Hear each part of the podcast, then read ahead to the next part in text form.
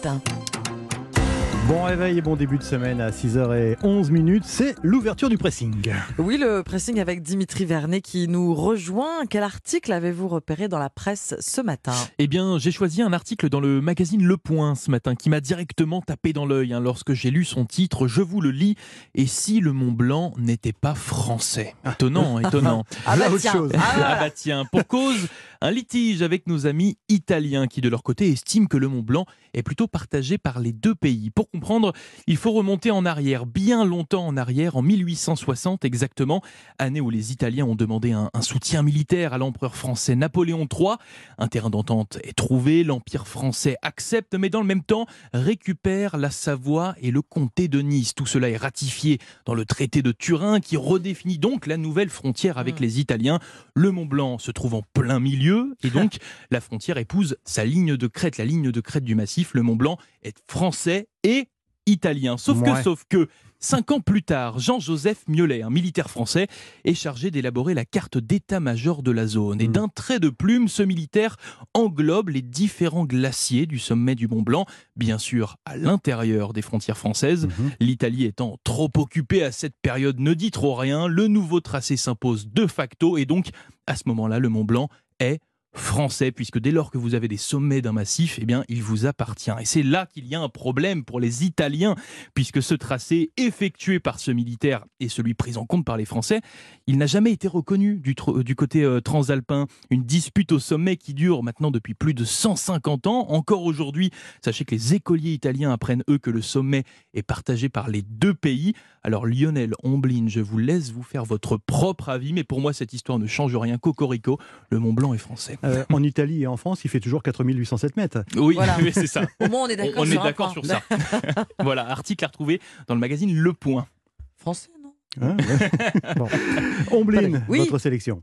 Hier, à 6h moins le quart sur Europe 1, avec votre invité Lionel, le journaliste Briac Trébert, euh, vous parliez de la coparentalité Oui. après le divorce, Ouais, ouais. les causes de conflits euh, sur les gardes d'enfants. Et bien ici, pas de conflit quand la mère renonce à la garde de ses enfants et, et ce n'est pas à la suite d'une décision de justice mais bien parce qu'elle l'a décidé. Voilà, le magazine Marie-Claire cette semaine parle Ouais. de ce phénomène qui est plutôt rare. Sachez qu'en France, elles ne sont que 14% à choisir de laisser leurs enfants vivre chez leur père, donc de ne les avoir Mhm. qu'un week-end Oui. sur deux et la moitié des vacances scolaires. Sujet tabou encore euh, aujourd'hui et pourtant une sociologue euh, CNRS interrogée par le magazine rappelle que dans les années 70, nombreuses étaient les femmes qui militaient pour ne plus être perçues simplement comme des épouses et comme des mères, sauf que les stéréotypes ont encore la peau dure. hein. Une femme qui choisit de ne pas vivre avec ses enfants est vue par la société comme une mère indigne. Ouais. Marie témoigne, elle raconte qu'après son divorce, on lui a proposé un poste à l'autre bout de la France. Elle avait besoin de relever un défi. Son ex était d'accord, mais voilà, certaines personnes de son entourage lui ont reproché d'être égoïste et d'être ambitieuse. Mhm. Une mère qui s'éloigne de ses enfants, c'est toujours perçu comme euh, contre nature, toujours d'après la sociologue. Dès l'instant où une mère ne partage pas le foyer familial avec l'enfant, c'est, et je cite, un symbole d'abandon. La mère culpabilisera forcément de prendre cette décision à contre-courant, une décision prise euh, pour diverses raisons d'ailleurs, des raisons professionnelles, hein, on l'a dit, oui. financières aussi. Euh, une autre mère témoigne, euh, son appartement était trop petit, donc ça allait de soi, que l'enfant allait vivre chez son père plus, plus longtemps, ou un besoin aussi de s'épanouir pour l'intime, c'est important de le préciser. Alors est-ce qu'on est-ce qu'on ferait pardon, les mêmes reproches un homme Bon, ces mères qui renoncent à la garde de leurs enfants, c'est dans Marie-Claire cette justement, semaine. ce qu'on disait hier avec euh, notre invité, c'est que euh, beaucoup de pères renoncent hein, finalement à, à- Oui. à Oui. demander Mm. la, la garde de- des, en- des enfants parce qu'ils considèrent que c'est plus naturel, C'est entre ça. guillemets, c'est que, les, ça, que les mamans gardent les enfants en garde. vraiment naturel? Alors pour les jeunes enfants, peut-être, euh, précise, cette, euh, précise une psychanalyste, mais c'est en tout cas un sujet encore ouvert. Très On termine ce tour de table avec vous, Lionel. On va prendre des nouvelles de, de Stromae. Du coup, j'ai parfois eu des pensées suicidaires, j'en suis peu fier. Vous avez vu cette information sans doute, Bien euh, sûr. Stromae qui annule tous ses concerts en France et, et en Europe jusqu'au mois de mai. Stromae, de son vrai nom, Paul Van Aver, il est de nationalité belge, vous le Mais savez, oui, le et forcément en Belgique, eh bien, on est toujours très attentif Oui. au sort de celui qu'on a même comparé euh, à un certain Jacques Brel. Eh bien, c'est le cas du grand journal de Bruxelles Le Soir, qui constate avec euh, désolation donc que l'état de santé du chanteur ne s'améliore pas. Le journal rappelle euh, la dépression dont avait souffert Stromae À l'issue de sa tournée Racine Carrée. Il y a eu aussi ses problèmes de santé consécutifs à un traitement contre le paludisme que le chanteur n'aurait pas supporté.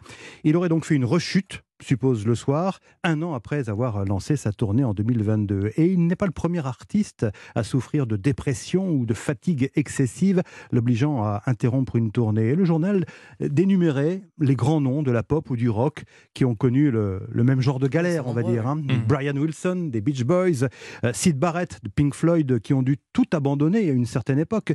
Euh, on pense également, écrit le journal, à Célassiou. C'est une autre chanteuse belge, une flamande, hein, qui a beaucoup parlé euh, de cette dépression qui lui gâche la vie depuis son enfance. Un gros, gros burn-out. Effectivement. Et, la liste n'est pas close. Dalida, bien sûr, et ses nombreuses crises dépressives. Lady Gaga, qui elle aussi a dû abandonner de nombreux concerts à cause de sa maladie musculaire. Céline Dion, évidemment, euh, elle aussi victime du même type de mal. L'histoire de la musique, euh, écrit le soir, est pavée d'artistes dont le mental ou le corps a tout simplement craqué. D'ailleurs, certains n'ont justement pas fait attention à leurs limites, se sevrant de drogue et d'alcool pour tenir le coup et pour finir par disparaître prématurément. Vous pensez évidemment, Ombline, à ce fameux club des 27, ces artistes morts à 27 ans, Janis Joplin, Amy Winehouse, Jimi Hendrix, Jim Morrison, ou encore Kurt Cobain, mort, tiens, un 5 avril. Hein. C'était 5 euh, avril 1994. Alors, le soir, le journal Le Soir nous rassure, on n'en est quand même pas là hein, pour euh, ce qui concerne Stromae. Le soir qui voit justement dans ces annulations de mmh. concerts, on va dire peut-être une bonne nouvelle, le souci du chanteur de préserver euh, sa santé afin de se soigner et surtout de nous revenir en forme. C'est ce qu'on espère. C'est ce qu'on espère, bien sûr. merci beaucoup. Lionel, merci. Dimitri